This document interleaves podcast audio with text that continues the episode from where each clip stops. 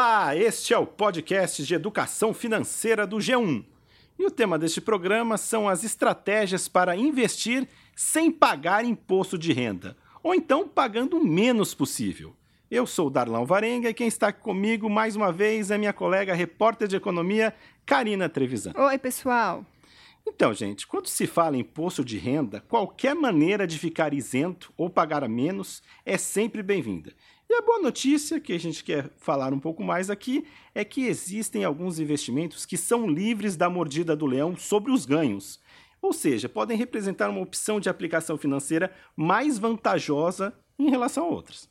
Bom, e a gente logo lembra da caderneta de poupança, que é o investimento mais popular para os brasileiros por uma série de fatores, por ser mais prático e etc. E um deles é justamente ser isento do imposto de renda, ou seja, você não paga imposto de renda para deixar o seu dinheiro na poupança. Mas, apesar de ser mais popular, a poupança não é o único investimento isento de imposto de renda. E a gente tem que ter isso em mente, principalmente agora que investir na poupança tem sido menos vantajoso na comparação com outros investimentos, especialmente agora em tempos de juros baixos, né, Darlan? Então vamos falar um pouco sobre outros investimentos. É, vamos tão ao seguros. que interessa, né? Exato. Investimentos... Quais então são esses investimentos isentos de R? Antes de mais nada, deixar claro, gente, que a gente está falando aqui de opções de investimento, regras totalmente legais, estabelecidas por lei, são investimentos que estão aí e simplesmente a regra diz que nesses casos específicos, os ganhos, os rendimentos não incidem o imposto de renda. Então, esse é o fator que vale a pena você considerar e que a gente quer falar um pouco mais. Então, assim, atualmente, a gente listou aqui, fez uma varredura do que há de mais comum no mercado, todo mundo tem ficado de olho, são basicamente seis opções de investimentos isentos de imposto de renda. Vamos lá. São os fundos de investimento imobiliário, as chamadas debêntures incentivadas de infraestrutura e duas é, duplas de letrinhas que são as mais conhecidas e citadas. É as CRIs e CRAs e LCI e LCA, que acho que é a mais conhecida e vale a pena, a gente vai detalhar um pouco mais cada uma delas. É, para quem se perdeu aí na sopa de letrinhas, gente, são aplicações financeiras que o governo entende que podem ajudar áreas prioritárias e que merecem então esse incentivo. É o caso da agropecuária, setor imobiliário e infraestrutura. Então, o que são? Títulos de dívidas emitidos por bancos ou empresas e quem investe nesses títulos tem o benefício da isenção do imposto de renda. É, gente, são aplicações financeiras. Está lá no cardápio oferecido pelos bancos, pelas corretoras. Estão aí, só que nem sempre é fácil identificar, não está lá estampado, ó, essa paga R, essa não paga. Que geralmente é importante, acho que resolveu falar esse tema hoje, que todo mundo mostra, ó, veja a rentabilidade no último mês, nos últimos 12 meses. Então é importante, ao saber se paga ou não imposto, porque isso vai mudar, vai alterar quando a gente vai olhar a rentabilidade líquida e fazer os comparativos. Então, vale a pena sim considerar essas opções. Elas estão aí, são opções, como a gente já falou, muitas vezes empatam ou até melhores que os rendimentos mais conhecidos, aí como a gente pode falar Tesouro Direto, pode falar fundos de investimento. E a Vedete, diríamos assim, as mais conhecidas, e os próprios é, educadores, consultores, analistas sempre falam, e vale a gente detalhar um pouco, é a LCI e a LCA que oferecem a mesma segurança da caderneta de poupança, uma vez que elas são garantidas e são eh, tem o fundo, garanti, fundo garantidor de crédito por trás, a gente já falou que outros programas, ou seja, não há risco de quebrar, você perder o dinheiro, então você tem uma cobertura garantida de investimentos até 250 mil. E por que ela é vantajosa? Porque ela tem oferecido um rendimento melhor do que a poupança, não paga imposto, então isso faz com que ela ganhe de muitos fundos. Mas para entender melhor como ela funciona, a gente conversou com um especialista no assunto, o sócio fundador da plataforma Mais Retorno, o Lucas Paulino. Ouça só. Hoje a gente tem opções na mesma linha de segurança, inclusive isentas de imposto de renda também dentro do banco. O banco é distribuído dentro de banco, né? Essas aplicações que eu vou mencionar também são distribuídas dentro de, dentro de bancos chamadas LCA e LCI. Na prática, para o investidor, tanto faz né, se ele vai aplicar numa LCA, LCI, que é isento de imposto de renda, a diferença é que na LCI o recurso está sendo emprestado para a área imobiliária e na LCA o recurso está sendo emprestado para a área do agronegócio. Então, na prática, o que o investidor ali ele vai ter? Ele vai ter um rendimento isento de imposto de renda sempre nesse título, tá? E ele vai ter uma liquidez, ou seja, possibilidade de resgate depois de três meses somente. Dependendo do título, às vezes o vencimento vai ser dali um ano, dois anos, três anos. Então, sempre é importante verificar o vencimento. São tantas opções que é difícil o investidor às vezes saber por onde começar. E algo que eu sempre costumo dizer é que não existe o melhor investimento da mesma maneira que não existe o melhor remédio. Por você estar tá com dor no teu coração, você não vai tomar o remédio de quem está gripado. Então, não, logo não existe o melhor remédio. Para investimento da mesma maneira, não existe ali o melhor investimento. Depende dos objetivos da pessoa. A pessoa ela tem que entender qual é o objetivo dela. O objetivo dela é aposentadoria, é comprar um imóvel, é fazer uma viagem. E conforme o objetivo dela, ela vai selecionar um investimento que faz mais sentido e pode variar bastante. Então, a princípio, começa dos mais simples, que você não vai ter nenhum risco, como renda fixa, e depois vai se conhecendo, vai alocando investimentos de, de risco um pouco maior, mas também podem entregar um retorno maior, e vai entendendo o perfil. É natural que tem muita gente que depois começa a dar esse primeiro passo de investimento, se descobre, descobre que não é conservador, na verdade, muitas vezes é moderado ou arrojado mas só descobre isso na prática. Então, gente, como a gente já falou, né, é importante deixar claro que a isenção de imposto de renda, embora seja um atrativo bem interessante, ela deve ser tratada apenas uma das variáveis, né? Não é a gente não quer falar que não invista nesta opção porque essa não paga imposto de renda. Não, ela pode ser uma vantagem, mas você sempre vale a pena que vale a, a mesma regra para tudo, que é olhar sempre o histórico da rentabilidade dessa aplicação financeira e vale também a regra de diversificar os negócios, é não apostar tudo numa opção só.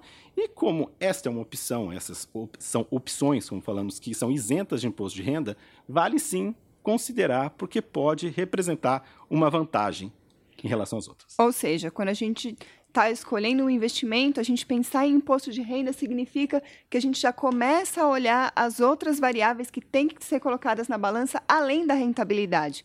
Então, de repente, algum título, algum investimento pode render mais que outro?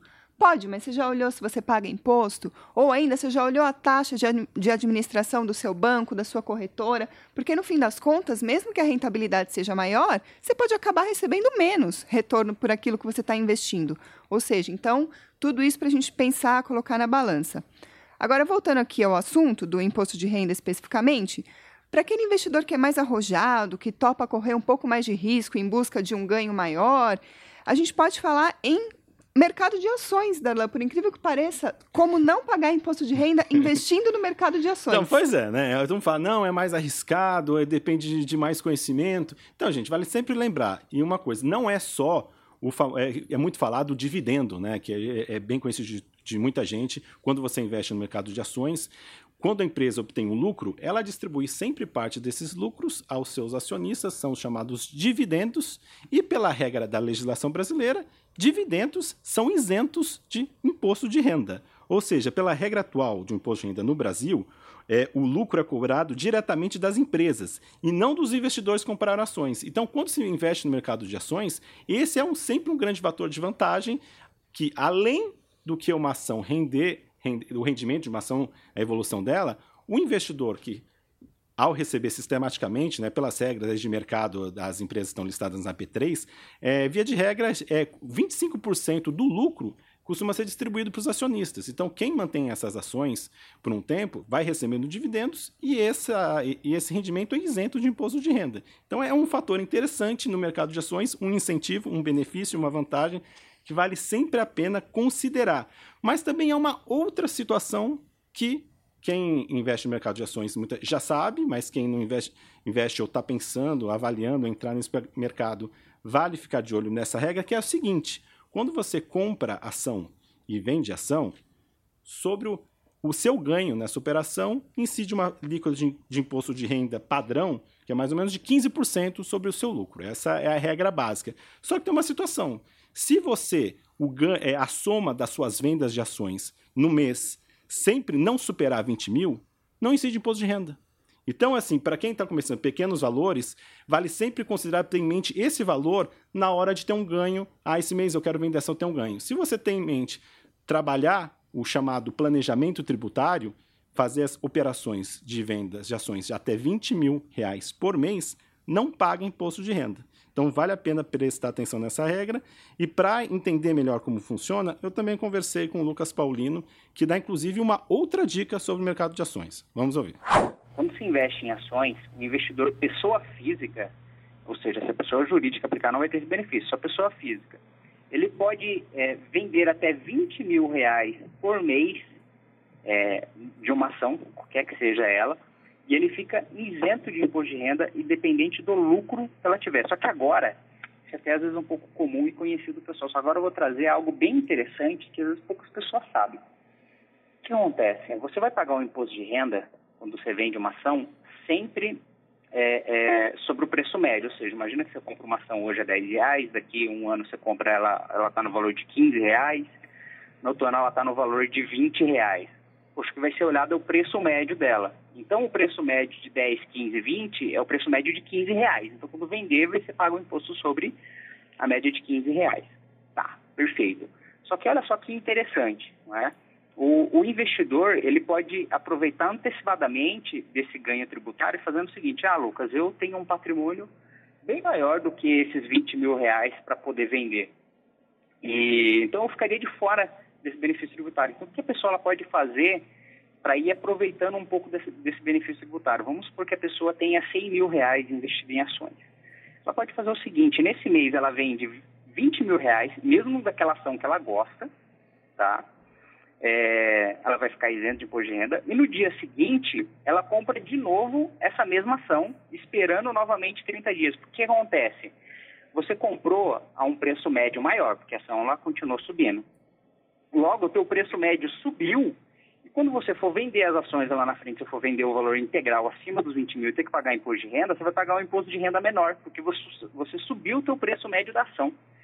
Né? Então, uma sacada que poucas pessoas sabem Gente, se você é, se interessou por isso, sobre o mercado de ações, mas ainda não entende muito bem como funciona, ainda é iniciante aí no, no mundo dos investimentos e tem interesse em bolsa, você pode ouvir o episódio de número 9. É só descer a tela aqui para baixo. A gente fez um podcast sobre como funciona o mercado de ações.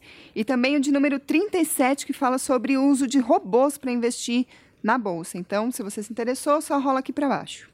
Nós falamos até aqui, né, Karina, de opções de investimento, aplicações financeiras isentas de IR. Mas vale lembrar também, né, nesse programa a gente lembrou, quis colocar aqui, que há também uma regra que permite escapar da mordida do leão em situações de venda ou compra de imóveis. acho que é bem interessante a gente explicar isso. Bom, essa é uma regra que merece atenção, principalmente para quem está pensando em trocar de imóvel. A regra do IR é a seguinte: se quando você vende um imóvel, o valor que você vendeu é maior do que aquele que foi o valor da compra, você precisa pagar uma alíquota de 15% sobre a diferença, ou seja, sobre o lucro, o ganho aí que você teve nessa operação. Mas como ficar isento? Pela regra é, se você comprar outro imóvel em até 180 dias, você não paga o IR. Ah, mas então eu vou fazer isso várias vezes, vou viver de comprar e vender imóveis e vou viver desse lucro? Não, não vai, não. porque a regra também diz que essa estratégia só pode ser usada uma vez a cada cinco anos. Ou seja, não dá para sair fazendo isso à torta direito, né, Darlan? Então, e quando você está dando imóveis, outro ponto bem interessante, vale em mente ter um número um pouco até cabalístico em mente, 440 mil reais não tem uma explicação óbvia, é, óbvia ou clara sobre isso. A explicação é porque a lei diz que é esse valor. É simplesmente isso. As regras do imposto de renda. Há tempos a tabela de imposto de renda não é atualizada. Então, está determinado pela lei já há um tempo que imóveis até 440 mil, independente se você comprou, se teve ganho, é isento de R. Então, é assim, é, uma, é um benefício, é um incentivo para o mercado de imóveis. Então, se você tem em mente um imóvel, está pensando em operações de compra e venda, vale ter em mente esse valor, porque se você, não, estão me oferecendo 450 mil, é mais de 440, vale a pena fazer a conta, se não é o caso de fechar uma compra até esse valor, porque operações de Vendas de imóvel até 440 mil, pela lei, estão isentas de R, como explica e detalha para gente o Lucas Paulino. Escuta só. Tem uma de, de imóveis que poucas pessoas sabem. É, se você tem um imóvel, é um único imóvel no teu nome nos últimos cinco anos, e você vende ele é, a um valor inferior a 440 mil reais, você é isento de imposto de renda. Então, assim, às vezes você comprou um imóvel por 200 mil reais, você vendeu lá a 440 mil, a 430 mil e você não tem nenhum centavo que pagar para o governo de imposto. Né? Então acaba sendo bem interessante. É, então, às vezes você, ah, eu quero vender o imóvel por 460. Quem sabe dessa regra topa vender por um pouco menos, 440, porque aproveita desse benefício tributário. Então acaba sendo interessante. Tem outra regra também para imóvel, se você vende ele, você compra um outro em até 180 dias, você também não paga imposto de renda. Mas é sempre importante declarar isso. O governo ele não é adivinha. Então, se você não declarar isso, ele não vai saber. Né? Que você vendeu um imóvel e dentro de 180 dias você comprou outro. Então, para imóveis acaba sendo interessante. Detalhe, a gente acabou de, é, a gente está saindo ainda de uma recessão, então ainda tem imóveis ali a preços bem interessantes. E linkando com o imóvel, vai ter aplicação também em fundos imobiliários que também vão ter os rendimentos isentos de imposto de renda. Você vai ter ali imóveis em grandes centros comerciais aí, espalhados pelo Brasil. Então, poxa, imagina, você vai poder ser sócio de um grande shopping, você vai receber um aluguel sobre esse, sobre esse grande shopping.